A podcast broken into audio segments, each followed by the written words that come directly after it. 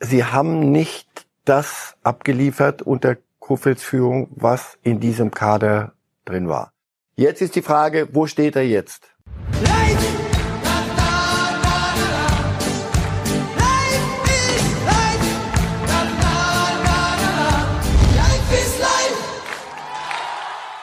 Hallo liebe Fußballfreunde, hier spricht Marcel Reif. Dreimal wöchentlich gibt es den Podcast Reif ist live. Reif ist live!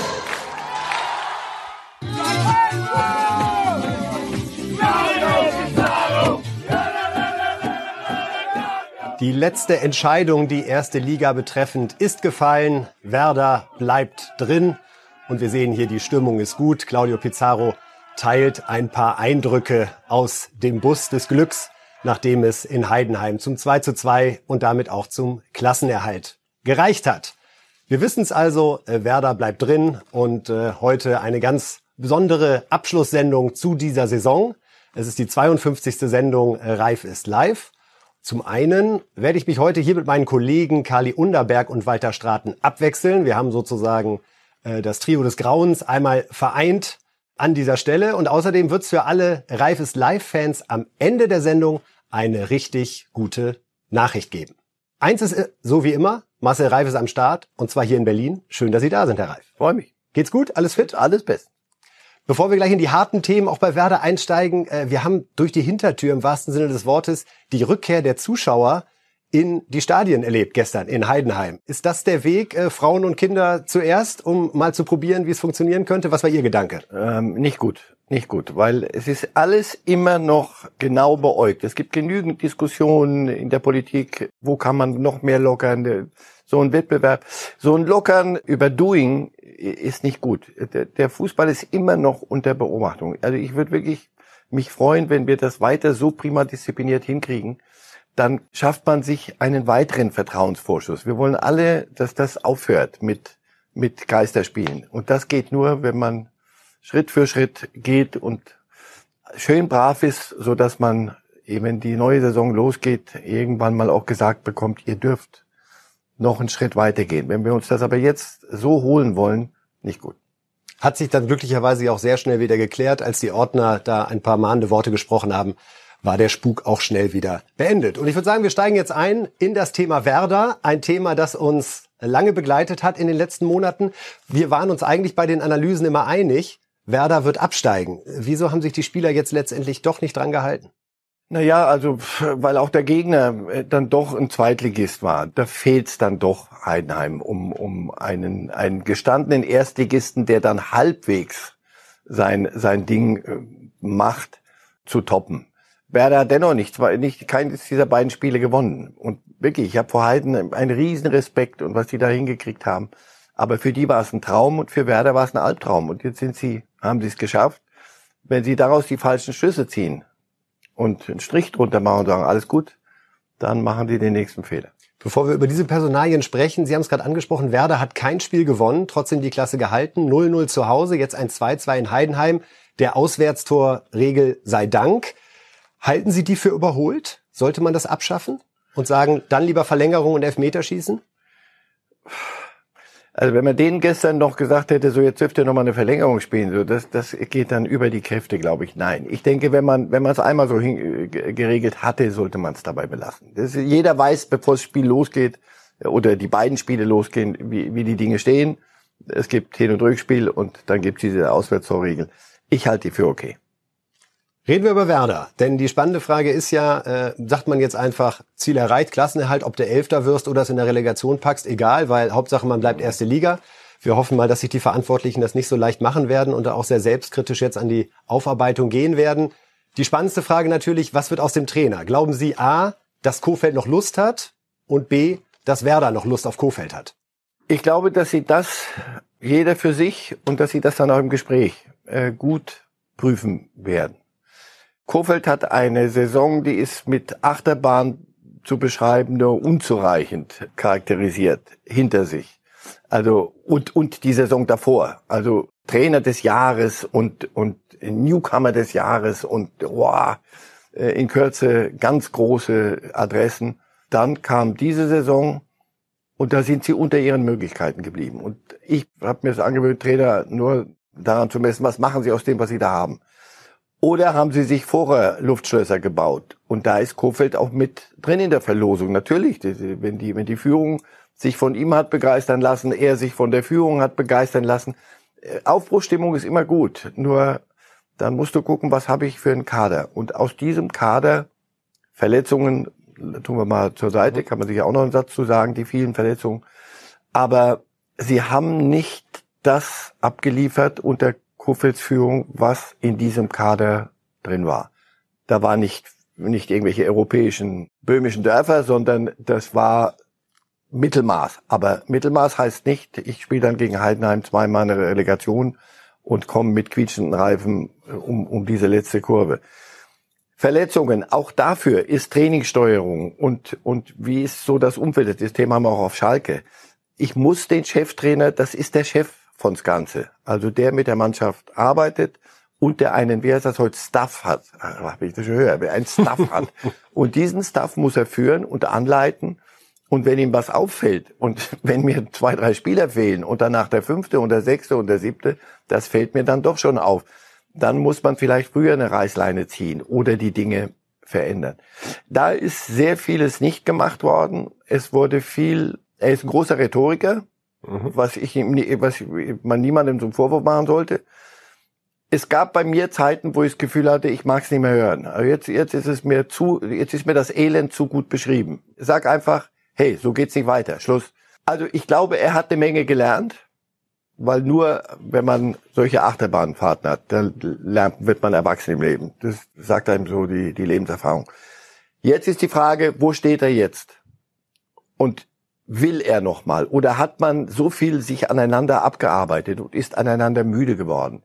Denn Baumann hat ja gleich gesagt, wir würden gerne weiter. Wir hoffen noch, dass er Power hat. Es klang für mich schon so ein bisschen danach, als würde er anfangen, um ihn zu kämpfen, weil er aus seiner Sicht Sorge hat, dass Kofeld eben genug hat nach dieser anstrengenden Saison. Gut, es äh, geht auch um Optionen. Also es ist nicht so, dass alle jetzt Schlange stehen und sagen, Kofeld, nach der Saison werden auch viele sich Hoffenheim hält sich ja hartnäckig. Ja, das Gerücht hält sich hartnäckig und in Dortmund war er mal ein Thema. Natürlich gucken, haben die sich die Saison auch angeguckt und auch bei manchem vielleicht noch der der Gedanke gereift, lass uns vielleicht noch mal ein bisschen warten. Er muss noch ein bisschen noch ein bisschen weitere Schritte gehen. Wäre das in Ordnung, Herr Reif, wenn Kofeld jetzt sagt, ich möchte hier rausgehen? Müsste man dafür Verständnis haben oder sagt man, na, ja. Werder hat dir die Treue gehalten, du hast einen Vertrag, so geht's nicht? Nein, nicht mit Treue wieder jetzt. Ist alles gut. Jeder hat seinen Job gemacht. Jetzt am Ende ist gut gegangen. Und jetzt geht's darum, wirklich nüchtern zu analysieren. Habe ich die Kraft noch? Oder brauchst du hier einen neuen Impuls? Und das geht auch übrigens, gilt für die, für die Werder-Führung auch. Also so diese, der, der Bremer Weg, sehr sympathisch, aber immer wir, und wir kennen uns so lange und wir machen das schon. Vielleicht braucht es einen Impuls von außen. Das will ich aber nicht, nicht vorschlagen, sondern Sie müssen sich das in Ruhe angucken. Und so wie noch diese letzte Saison, so kann es nicht wieder gehen. Und wenn es daran liegt, wir sind müde aneinander, dann ähm, verstehe ich jeden, der sagt, komm, Pause. Ich bin alles andere als müde von diesem Gespräch, aber wie gesagt, wir haben es angekündigt. Es gibt heute den schnellen Moderatorenwechsel zum großen Saisonabschlussfinale. Darum freue ich mich, dass Walter Straten jetzt übernimmt für die nächsten beiden Themen. Check, check, check. Lieber Reif, und wir greifen jetzt viel höher an. Ja. Ja. Die Bayern ahne schon. Die Bayern haben es Double, souverän. Und dann fragt man sich, wer kann den Bayern eigentlich in der nächsten Saison gefährlich werden? Jetzt sagen Sie mir doch mal, wer wird aus Ihrer Sicht so ein bisschen wenigstens Bayernjäger? Mir fehlt die Fantasie, einen zu sehen, der Ihnen, wenn Ihnen das weiter so gelingt, die Dinge zu gestalten, wie Sie sich das vorstellen, das meine ich nicht das Silber, sondern wie Sie sich mit dem Kader beschäftigen und wie Ihnen die Puzzleteile äh, zusammenklicken. Ja, ich weiß schon, worauf Sie hinaus wollen. Natürlich, Geld schießt Tore.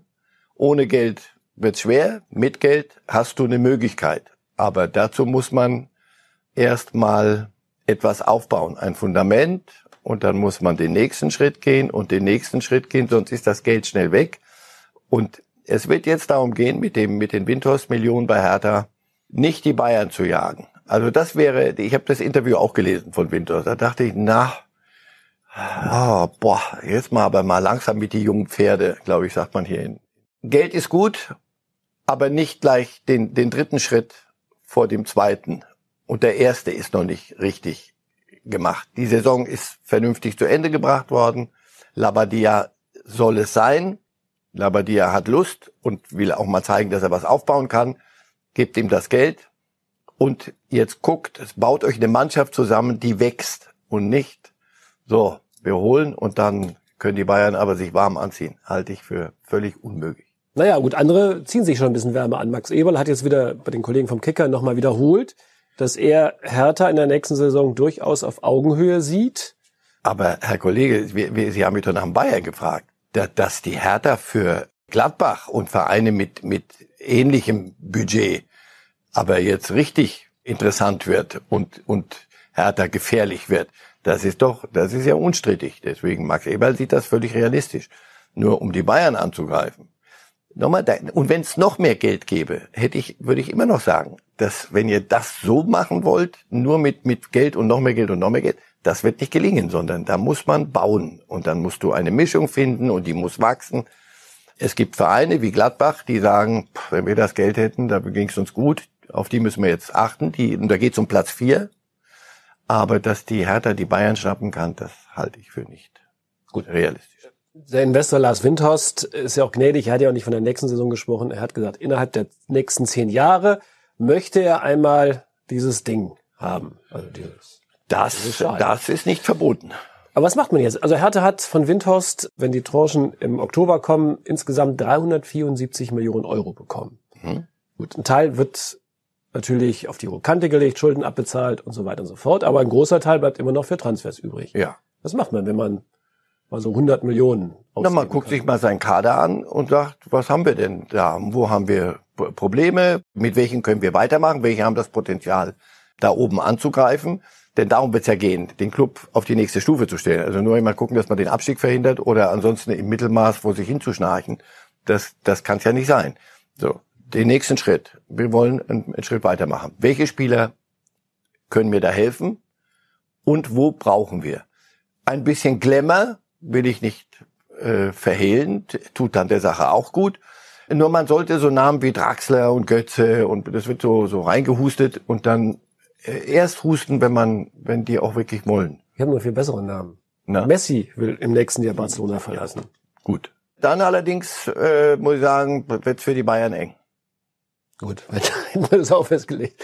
Man, man, hat bei so ein bisschen den Eindruck, oder ist es nur mein persönlicher, dass es die Vereinsführung etwas auf der Bremse steht, während der Investor aus seiner Sicht verständlicherweise Gas geben will. Ist das eine gefährliche Mischung ja, für die? Ja, das, das ist das ist mit das Gefährlichste, wenn äh, man Ziele hat und Ziele hat und Ziele hat und da sind wieder Ziele. Das wäre schon ganz gut, wenn man sich dann zusammensetzt und am Sportlichen entlang sich die Überlegungen macht. Sagen wir mal so, Windhorst wird ein bisschen abrüsten müssen in seinen, im Vollmundigen und die jetzige Vereinsführung wird vielleicht ein bisschen mutiger werden dürfen und nicht so diese, dieses Beharrliche, um es sehr, sehr, sehr, sehr positiv auszudrücken, dass die Hertha über äh, die letzten Jahre so ausgestrahlt hat. Es gibt noch andere Adjektive, aber beharrlich ist, ist okay. Und das muss man zusammenführen und am Ende Realismus, etwas, was erreichbar ist. Wir haben gerade über Werder gesprochen, da hat man Ziele ausgegeben, die waren nicht erreichbar. Deswegen jetzt nicht nach den Bayern gucken, gibt noch ein paar Schritte davor, aber macht sie. Gut, aber Platz 10 wie in der letzten Saison und vier Trainer in einer Saison ist auch nicht das, was ein Investor erwartet. Nein, deswegen, das, das, da darf er sagen, das mit mir nicht, sonst ist hier Schluss. Okay. Bruno Labbadia ist übrigens schon mal Meister geworden. Zweimal mit dem ersten FC Kaiserslautern und mit Bayern aber nur als Spieler. Als Spieler. Trauen Sie ihm das zu? Meister zu werden? Ganz schnell, ja oder nein? Ich glaube nicht, dass er zehn Jahre hier bleibt. Ich kann mir nicht vorstellen, dass heutzutage Spieler, äh, Trainer so lange bleiben und es wird ein bisschen dauern. Ich, ich würde es ihm gönnen. Gut, dann kommen wir von der Luftschlossabteilung. Ja. ja, wenn wir jetzt wieder zu den ganz realen Transfers, die anstehen. Sancho wechselt nicht zu Hertha, so wie es aussieht, sondern wahrscheinlich eher zu Manchester United. Bild berichtet heute, dass der BVB eine klare Preisforderung nach Manchester geschickt hat, die lautet 120 Millionen Euro. Äh, Manchester hat Zeit bis äh, Anfang August, bis das Trainingslager losgeht, sich zu entscheiden.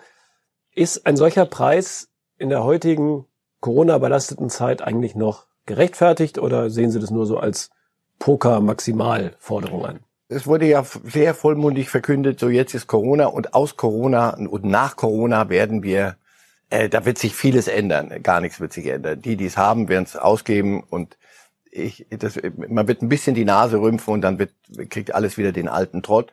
Welcher Spieler ist 120 Millionen wert vor Corona, während Corona, nach Corona? Der, Diskussion mal nicht mehr beteiligen. Wenn die das Geld haben, sollen sie es ausgeben und der, der es haben möchte und wenn er es kriegt, so ist freie Marktwirtschaft.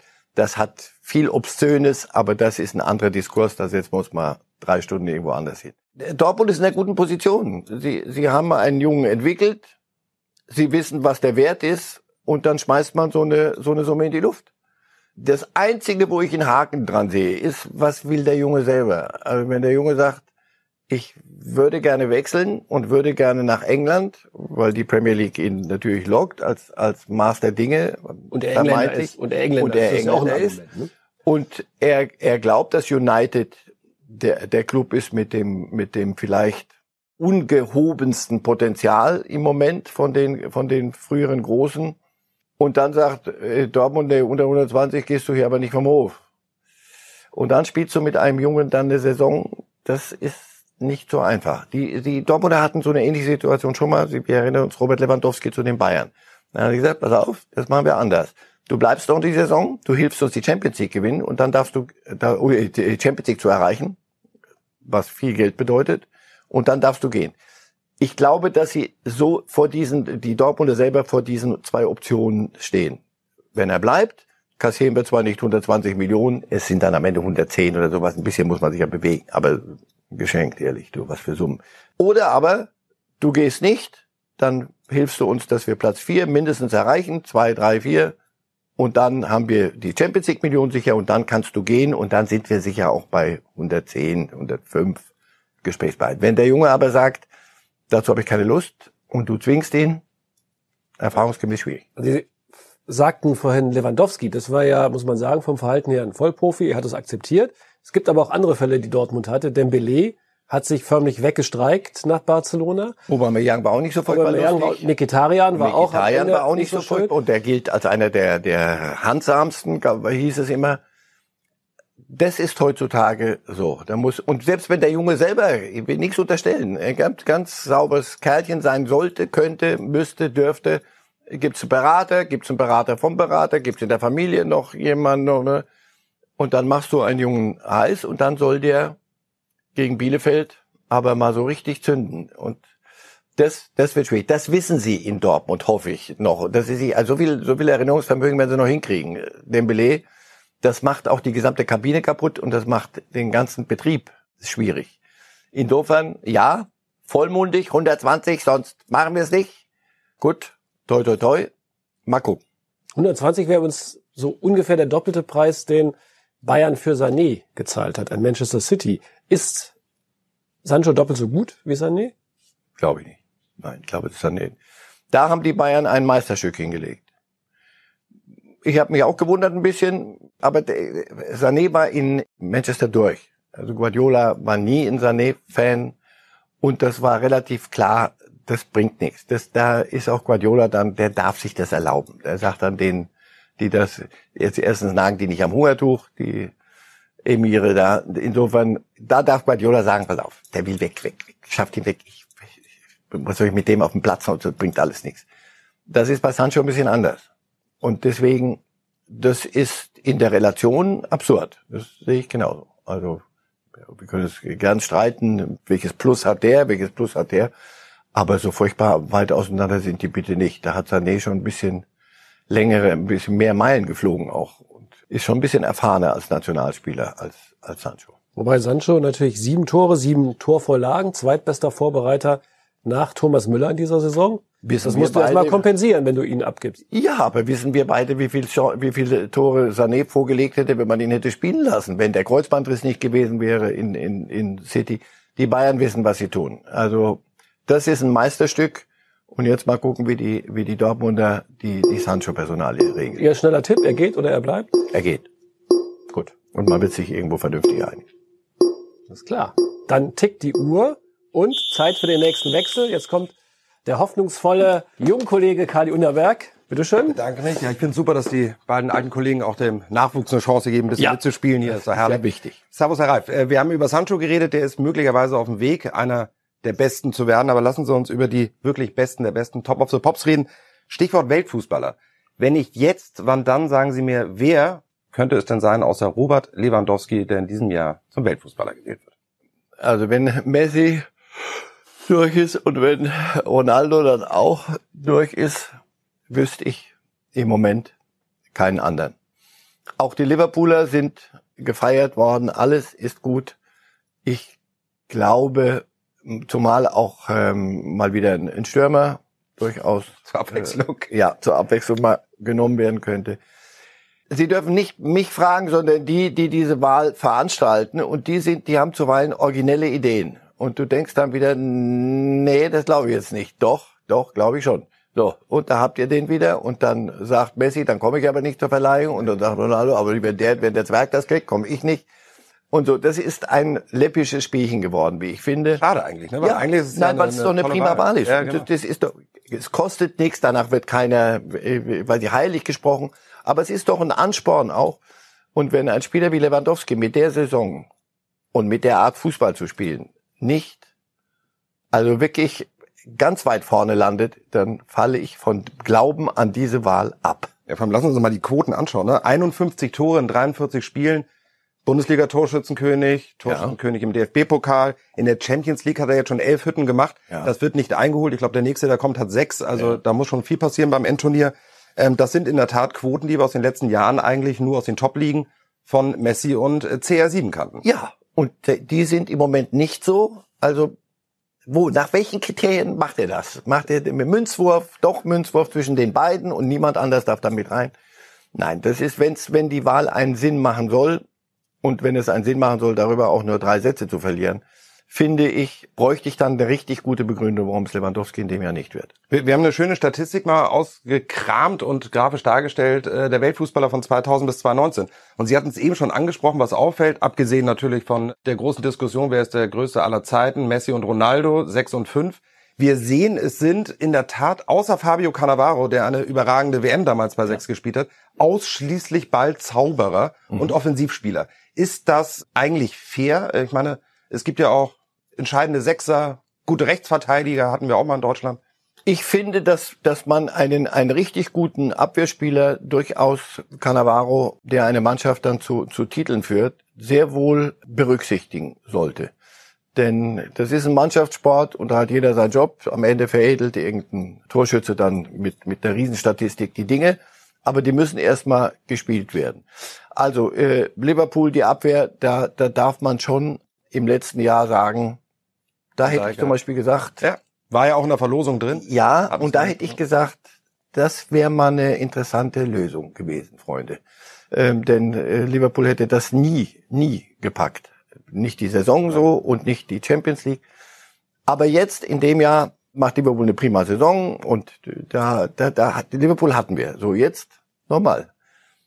Lewandowski als und zwar nicht nur, weil er am Ende äh, abstaubt, sondern die Art, wie er Fußball spielt. Also das darf man sich doch dann auch angucken, wie einer spielt. Hoffe ich nicht nur auf die Statistik schauen, sondern die Art und Weise. Ne? Was, was bedeutet er für die Mannschaft? Es gab Jahre, da hätte ich gesagt, mach mach ein mach ein Solo, geh in Zirkus und dann dann hat es sich. Heute, wenn Sie mal gucken, wenn er wenn er einen Ball auflegt, wenn er, mhm. der, der freut sich mittlerweile genauso. Absolut. So. Früher, wenn er ein Tor gemacht hatte, das war in Dortmund schon so, selbst seine polnischen Landsleute, bis die es geschafft haben, nach vorne zu kommen, ihm zu gratulieren, hat immer zu lang gedauert. Sie haben es Weil er hinten zum Jubel schneller als der ja. zum Ball. Und Lewandowski hat, war mit sich selber im Rhein, musste es auch sein, weil sonst war niemand zum im Rhein sein. Und das hat er lange Zeit in München genauso gespielt. Eine Ich-AG und dann Robben und er und die, ja. wie der Umgang miteinander das hat der Mannschaft ja, dieses, dieses Ego-Thema hat er offensichtlich in der Tat ein bisschen abgelegt. Er hat ja auch immer kokettiert mit einem Wechsel. Er sei einer auch für die Königlichen beispielsweise. Ja. Zumindest klang das immer durch. Er hat sich für Bayern entschieden, möglicherweise auch, weil es am Ende kein wirkliches Angebot von Barcelona oder Real Madrid gab. Na, die werden sich heute fragen, ob sie es richtig gemacht haben. Ob sie es richtig gemacht ja. haben. Fakt ist, er ist äh, bei den Bayern geblieben und hat damit alles richtig gemacht, weil es gibt ja momentan auch eigentlich gar keinen anderen Club, der auf der der deutlich jetzt über den Bayern strahlt. Und er sagt das ja auch selber. Ja. Er fühlt sich jetzt als Teil dieses Clubs. Er ist ganz sicher Teil der Geschichte dieses Clubs. Aber er ist ein Mannschaftsspieler geworden. Für mich war der letzte Saison ging das los. Ja. War der beste Neuzugang, weil er völlig anders sich, sich gibt Und das ist eines der eines der Geheimnisse der Bayern. Und Sie haben die Mannschaft angesprochen. Bisher ist es ja in der Tat immer so, dass diese Wahl schon auch an den Mannschaftstiteln hängt. Mhm. Jetzt äh, nichts gegen die polnische Nationalmannschaft, aber dass die wahrscheinlich einen großen Titel holen. Da wird der HSV eher wieder erstklassig spielen, aber ähm, es gibt kein großes Turnier in diesem Jahr, außer die ja. Champions League. Und da sind wir uns einig, wenn die Bayern da ins Finale kommen oder es gewinnen den Henkelpott, dann hat er die Wahl sicher und auch verdient, oder? Ja, absolut. Sehr gut. Wissen Sie, wer der letzte Preisfrage, der letzte Weltfußballer aus Deutschland war? Loda. Es war Loda. Wer war der zweite, äh, der zuletzt bestplatzierte? Hatte auch mit einer WM was zu tun. Mm. Olli Kahn 2002 Olli Kahn. Aha. bei der WM. Aber wir reden über einen wunderbaren Tag. Was haben Sie am 8. Juli 1990 gemacht? Da war ich in Rom im Olympiastadion. Wenn ich es ist wirklich, man kann mit Ihnen eigentlich über alle großen Spiele reden. Sie waren eigentlich immer live vor Ort, ne?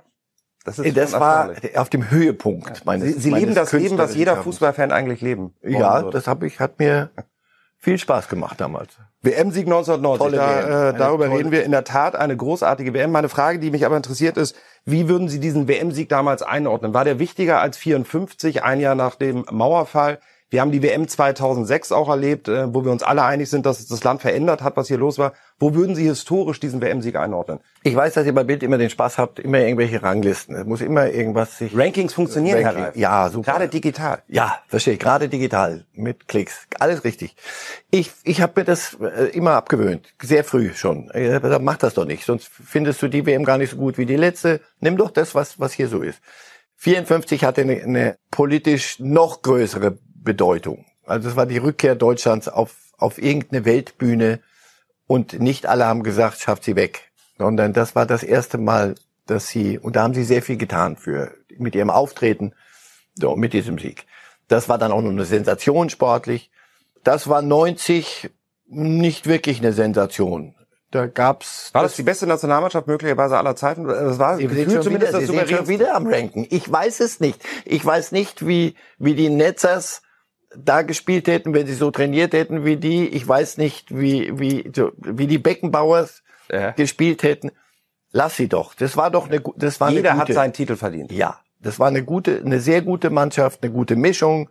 Franz hat das super gemacht damals und er hat keineswegs nur gesagt, geht's hinaus und, und kickt's, sondern das war sehr viel mehr. Franz äh, hatte die richtigen Leute um sich herum mit Osig und mit Vogt. Das hat sehr gut funktioniert. So 2006 war wieder was anderes. Ich habe damals diese WM sehr genossen, weil ich fand, diese WM in Italien war noch nicht ganz so gigantoman wie, wie später dann vieles, noch mehr Stadien. Aber in Italien war Fußball so ein bisschen coming home. Mhm. Ähm, und die Italiener haben das sehr, sehr, sehr schön gemacht. Coming also, home ja in dem Fall auch treffend, weil ja ähm, ein Großteil der Leistungsträger der Mannschaft damals in Italien gespielt hat. Also ja. ein leichter Heimvorteil war da. So. Als die Italiener ausgeschieden waren, war klar. Und die haben ne, Roma, alle Italiener Roma für, für, für Deutschland dann die Daumen gedrückt. Die entscheidende Szene im Finale war ein Elfmeter. Also man muss ja auch sagen, die Spiele davor waren zum Teil begeisternd. Ja. Wir erinnern uns an das 4-1 gegen Jugoslawien mhm. oder den Wahnsinns-Kick äh, gegen, äh, gegen die Holländer. Engländer war auch spannend. Das Finale selber war sportlich nicht so hochklassig. Es musste ein Elfmeter her. Mhm. Das haben sie damals gedacht, als Rudi Völler umgesäbelt wurde. Und dann nicht Lothar Matthäus antrat, sondern Andreas Brehme. Ach, Rudi Völler wurde umgesäbelt. Gut. Das ist auch noch eine ganz interessante... Also aus, der Deu aus der deutschen so, äh, ja, Sicht gesehen. das ist so wie Hölzenbein umgesäbelt wurde, so ähnlich. Also den Elfer kann man geben. Wir ja. würden heute mit Videobeweis, fürchte ich, äh, hätte es diesen Elfmeter möglicherweise nicht gegeben. Warum Lothar nicht angetreten ist, gab es ja dann genügend Erklärungsversuche und Erklärungen der Beteiligten selbst. Breme war sicher nicht der, der designierteste aller Elfmeterschützen. Also als er da hinging und wie er es dann gemacht hat, da hat ihn der Mantel der Geschichte geküsst und, oder wie immer dieses Bild. Wir haben einen kleinen Einspieler, denn dieser Elfmeterpunkt, der spielt da eine ganz besondere Rolle. Wo hast du den Ball hingelegt? Legt man den direkt auf den Punkt? Legt man ihn ein wenig an die Seite? Nein, äh, früher musste man ihn noch direkt auf den äh, Punkt legen. War da nicht noch ein argentinischer Spieler, der dann ja, der, so ein bisschen der Boden gedreht hat? Daran konnte ich mich jetzt ja, erinnern, obwohl ja. dass ich das Spiel ja nicht gesehen habe. Aber wusste, da war irgendwas. Die Argentinier haben eine riesen, eine riesen äh, Show abgezogen, die nicht ganz fair war. Es hat einer den Elfmeterpunkt nochmal ja. zerhackt. Wir haben ihn, oder das Fußballmuseum hat ihn offensichtlich wieder etwas repariert. Der Breme Elfmeter dann, äh, der, einer der Elfmeter aller Zeiten. Er hat mal, das ist eine schöne Anekdote, hat Goiko Chea uns erzählt, die haben sich mal zwei oder drei Jahre später getroffen für einen Werbetermin und da sollten sie den Elfmeter nachspielen. Jetzt können Sie überlegen, was Andi Breme dann gemacht hat. Der hat in die andere Ecke geschossen und Golko Scheer flog in die richtige. Also auch den hatte er ver, äh, verwandelt. Der Elver von Bremen, der unheilsbarste Elfmeter, an den Sie sich erinnern können, weil Der war gut geschossen. So, Ja. so musst du ihn schießen. Wenn du flach schießt, mu- mu- muss er eine bestimmte Schärfe haben, dann sind die, diese Dinger unhaltbar. Da muss er gar nicht jemanden in eine falsche Ecke schicken, sondern der war sehr, sehr gut geschossen. Und das hatte, Lothar hatte den Schuh kaputt und so. Ich, Den gibt's auch im Fußballmuseum, der ist Und in der der Tat gebrochen. kaputt. Es gibt Legenden, die sagen, da wurde dann dran. Wurscht, Hauptsache wir hatten den Titel, so. ne? Das kann man Und, festhalten. ja, und das war auch verdient. Die Argentinier waren nicht die beste Mannschaft des Turniers. Über, übers Turnier hinweg waren die Deutschen doch die beste Mannschaft und haben den besten Fußball gespielt, wie ich fand. Und insofern war das okay. Die beste Mannschaft ist eine wunderbare Überleitung. Bevor ich jetzt gleich die Kollegen äh, dann hier noch her bitte, können wir die letzten Sekunden runterziehen, bis wir die Top 3 von Ihnen ähm, der heutigen Sendung noch einmal passieren. Ja, genau, das ist ein reines Ranking. Immer wieder. her damit. Ne? Also äh, bevor das die Flop 3 der Moderatoren kommen, kommen jetzt nochmal die Top 3 der Aussagen von Erfrischendes Marcel. Reif heute. Mhm. Kofeld zum Bremen ist ein großer Rhetoriker, aber es gab Zeiten, da wollte ich es nicht mehr hören. Die Frage ist, wo steht er jetzt? Und das fragen wir uns alle. Bleibt er oder bleibt er nicht? Wir werden es erfahren. Bei Bild.de lesen Sie es zuerst. Mit Sané hat Bayern ein Meisterstück hingelegt. 50 Millionen Euro Ablöse sind in der Relation zum 120 Mio Preisschild von Sancho absurd. Da kann ich mich anschließen. Und die Weltfußballerbar ist ein läppisches Spiel geworden. Wie schade. So ist es nun mal. Aber es wird spannend Ja, sein. hallo, vielleicht sind Ne? wir dazu skeptisch. Wir werden Dann gespannt versöhnen sein. wir uns damit wieder. Versöhnung auch ein wunderbarer Übergang. Ich bitte die Kollegen wieder herzukommen. Wie gesagt, jetzt ist das Trio des Grauens, so hatte es Matthias Brüggemann eingangs gesagt, wieder vereint. Jawohl, da stehen wir alle und wir hatten es äh, am Anfang der Sendung angekündigt. Es gibt am Ende noch eine richtig gute Nachricht für alle Reif ist Live-Fans, denn Reif bleibt live hier bei Bild.